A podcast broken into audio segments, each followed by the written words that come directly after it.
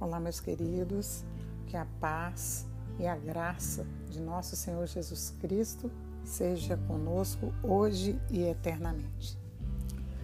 Meus amados, é, eu volto nesse podcast para trazer a vocês a continuidade né, do nosso estudo e, e reflexão é, sobre palavra de Deus e sobre a verdadeira adoração.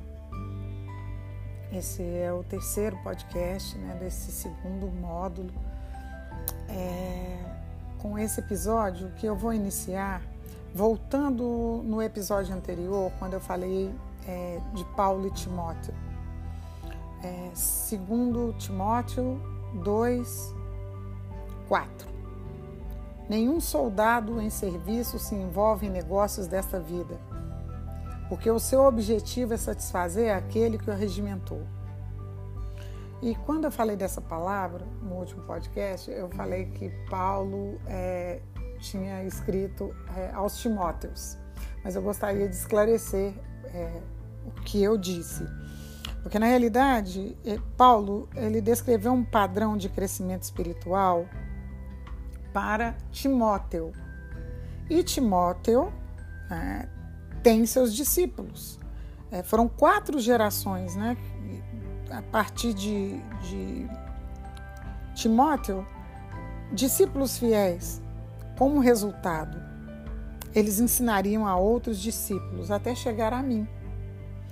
É, então, nesse sentido, eu volto nessa palavra porque ela é muito maravilhosa para esclarecer, tá, gente? Me perdoem, porque quando eu falei, né, Paulo aos Timóteos, mas é Timóteo e seus discípulos. É, eu vou entrar nessa palavra novamente, é, trazendo é, uma reflexão sobre o que Paulo tenta apresentar diante é, dessa instrução. É uma analogia que ele faz e eu vou falar sobre as três analogias. Tu, pois, filho meu, fortifica-te na graça que está em Cristo Jesus. E o que de minha parte ouviste através de muitas testemunhas, isso mesmo transmite a homens fiéis e também idôneos para instruir a outros. Participa dos meus sofrimentos como bom soldado de Cristo Jesus. Nenhum soldado em serviço se envolve em negócios desta vida porque o seu objetivo é satisfazer aquele que o arregimentou. Igualmente, o atleta não é coroado se não lutar segundo as normas. O lavrador que trabalha deve ser o primeiro a participar dos frutos. Pondera o que acabo de dizer, porque o Senhor te dará compreensão em todas as coisas. Lembra-te de Jesus Cristo ressuscitado de entre os mortos, descendente de Davi segundo o meu evangelho, pelo qual estou sofrendo até algemas, como malfeitor. Contudo, a palavra de Deus não está algemada. Olha que maravilha, meus amados.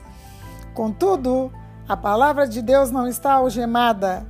Por esta razão, tudo suporto, por causa dos eleitos, para que também eles obtenham a salvação que está em Cristo Jesus com eterna glória. Fiel é esta palavra. Se já morremos com Ele, também viveremos com Ele. Se perseveramos, também com Ele reinaremos. Se o negamos, Ele, por sua vez, nos negará. Se somos infiéis, Ele permanece fiel, pois de maneira nenhuma pode negar-se a si mesmo. Examinai as Escrituras, meus amados, como eu também examino e volto na palavra para trazer essa preciosidade para vocês com maiores esclarecimentos. Viu, meus queridos? Segundo Timóteo, capítulo 2, do versículo 1 ao versículo 13. Amém. Agora nós podemos falar da verdadeira adoração. Hoje é, nós vamos fazer uma reflexão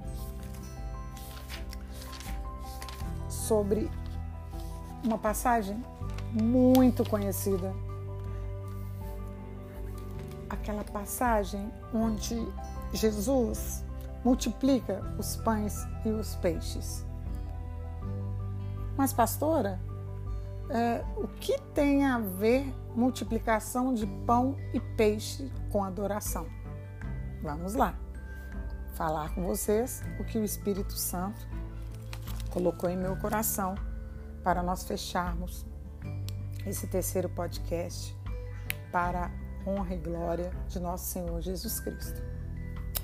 As passagens que nós vamos refletir estão em Mateus, capítulo 14, 13 a 21, Marcos 6, 30 a 34, Lucas 9, 10 a 17 e João 6, 1 a 13. Ora, aqui nós estamos falando de multiplicação de pães e peixes.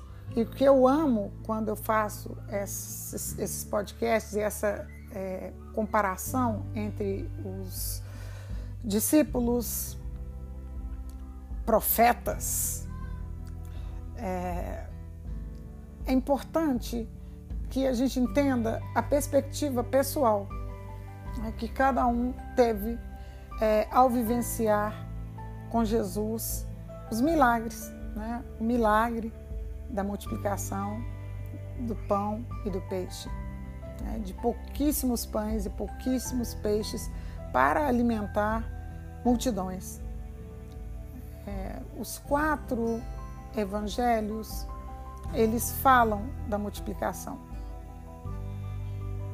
Mateus apresenta cinco pães e dois peixes para alimentar cinco mil homens e sobejaram, porque não é sobra, né, gente? Sobejaram doze cestos cheios. Marcos fala em cinco mil homens, doze cestos. E esses doze cestos que sobraram, que sobejaram, cheios. Lucas também fala que além de alimentar cinco mil homens, sobraram doze cestos. E João fala que quase cinco mil homens cinco pães de cevada e dois peixinhos. E nós vamos orar e fazer uma meditação aqui em João 6, 1 a 13. E depois vocês meditem é, nos, nos outros evangelhos, fazendo essa análise, examinar as escrituras, buscando é, não como comparação, mas como edificação né? porque tem é, preciosidades, tem pequenas diferenças na visão né, de cada um dos discípulos. É, quando você vê Mateus é, pedindo é, é, quanto a essa multiplicação, que haja por parte dos homens é, uma perspectiva pessoal, ao colocar é, esses homens, é, esses cinco mil homens, sentados. Né? E Jesus faz ali um pedido de sentar esses homens de forma específica. Em Marcos, de 100 em 100 e de 50 em 50, grupos.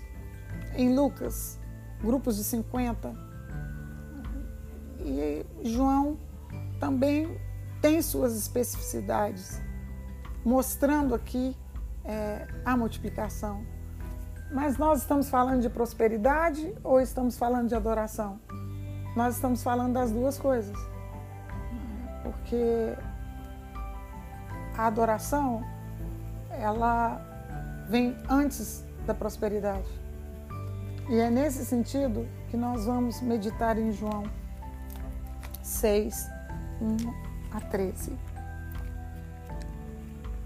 Só um minuto, meus amados, porque é na Bíblia física. João 6.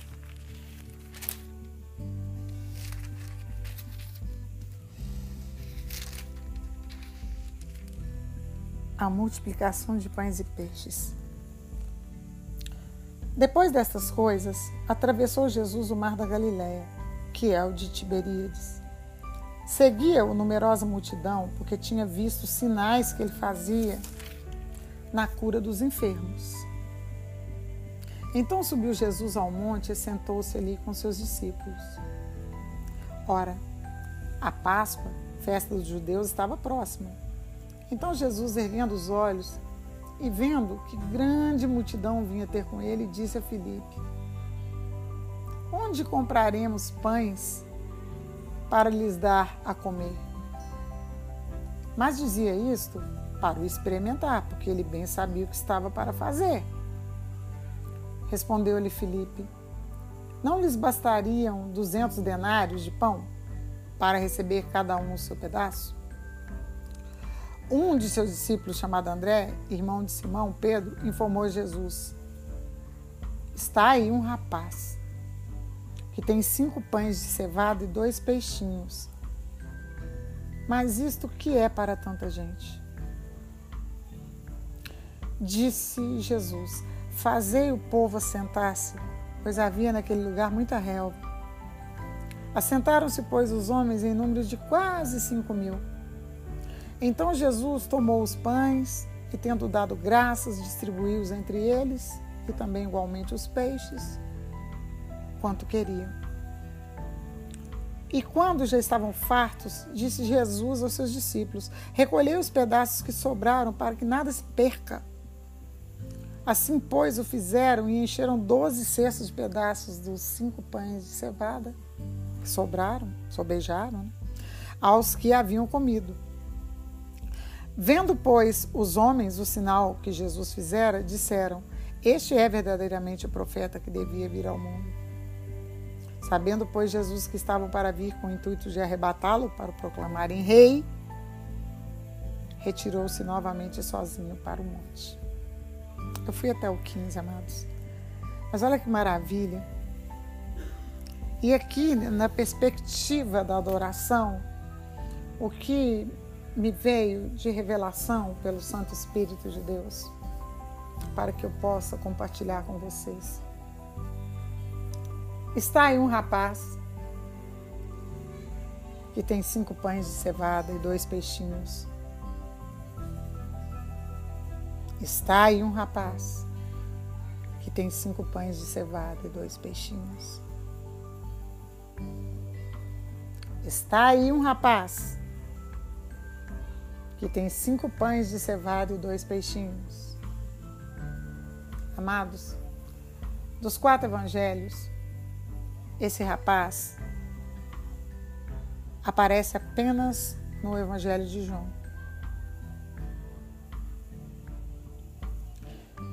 Imagina você em meio a uma multidão, seguindo a Jesus, no meio do nada, né? Porque eles estavam num lugar ermo. Se voltasse para casa, talvez não fosse nem seguro. E de repente, ele oferta, ele entrega o que ele tinha, o seu tudo.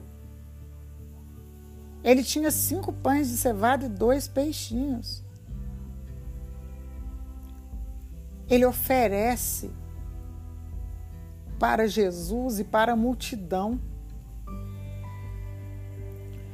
E diante dessa pequena oferta, para um homem era o suficiente, até muito. Né? Daria para ele voltar, viajar, cinco pães e dois peixes, ele poderia alimentar, fazer umas duas ou três refeições para uma pessoa. Mas esse rapaz, ele pega esses cinco pães de cevada e esses dois peixinhos e entrega para os discípulos. Informa a Jesus. André, irmão de Simão Pedro, vai lá e informa a Jesus: Olha, Tem um rapaz aí, ó, que tem cinco pães de cevada e dois peixinhos.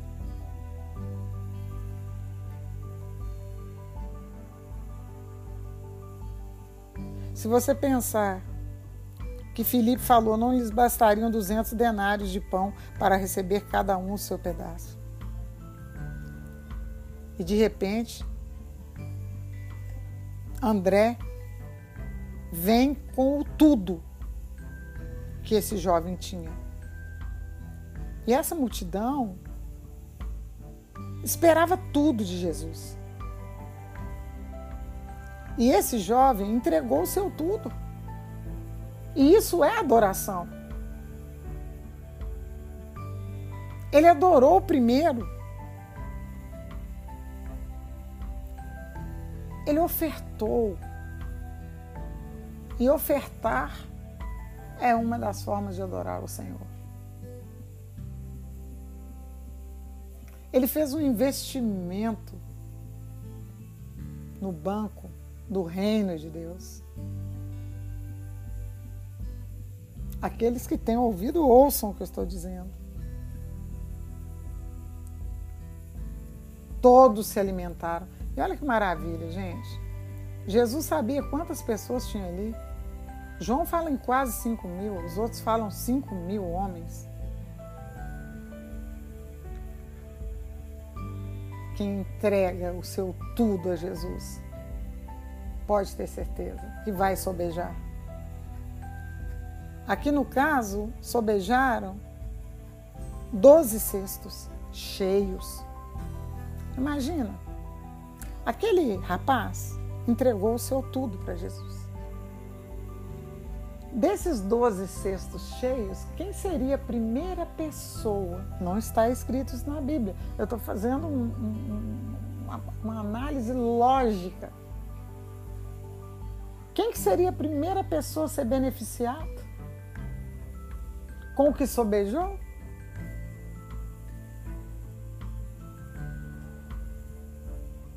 Jesus ia deixar ele voltar para casa sem os cinco pães e os dois peixes ou daria ele um, dois, três, quatro, cinco, seis ou até os doze cestos que sobejaram.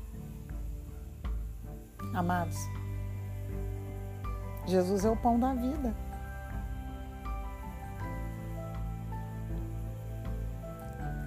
Jesus faz uma segunda multiplicação dos pães.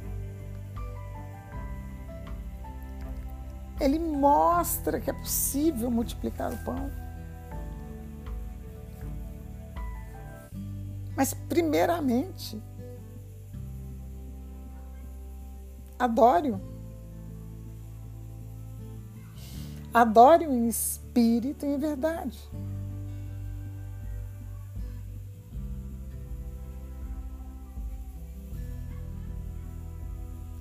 Em espírito e em verdade, vai haver uma compreensão qual é o seu tudo que você precisa entregar para Jesus? Tudo no meu trabalho? Como lavrador, que eu falei para vocês?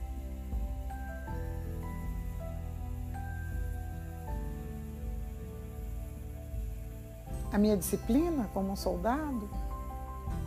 Obediência? Temor a Deus? para alguns até acreditar em Deus?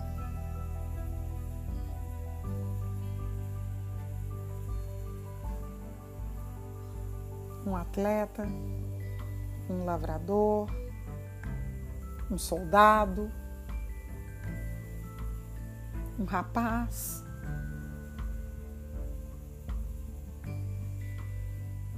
Uma mãe, pai, um avô, uma avó,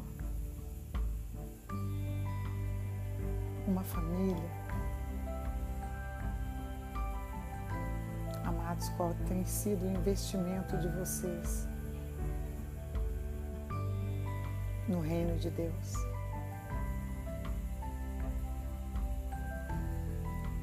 Esse podcast ele tem um tempo.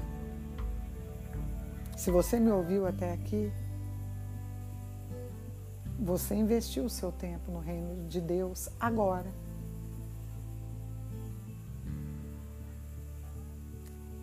E Jesus é tão maravilhoso, tão amigo, tão precioso. Ele é o único Senhor Salvador. Não há outro. Não há outro.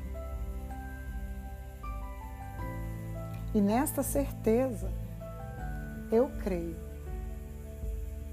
que se você se propor a primeiramente o adorar,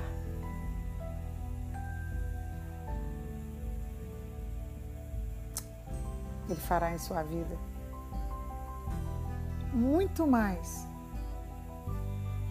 do que ele fez para esses cinco mil homens e para esse jovem rapaz. Porque verdadeiramente nós nascemos para o adorar.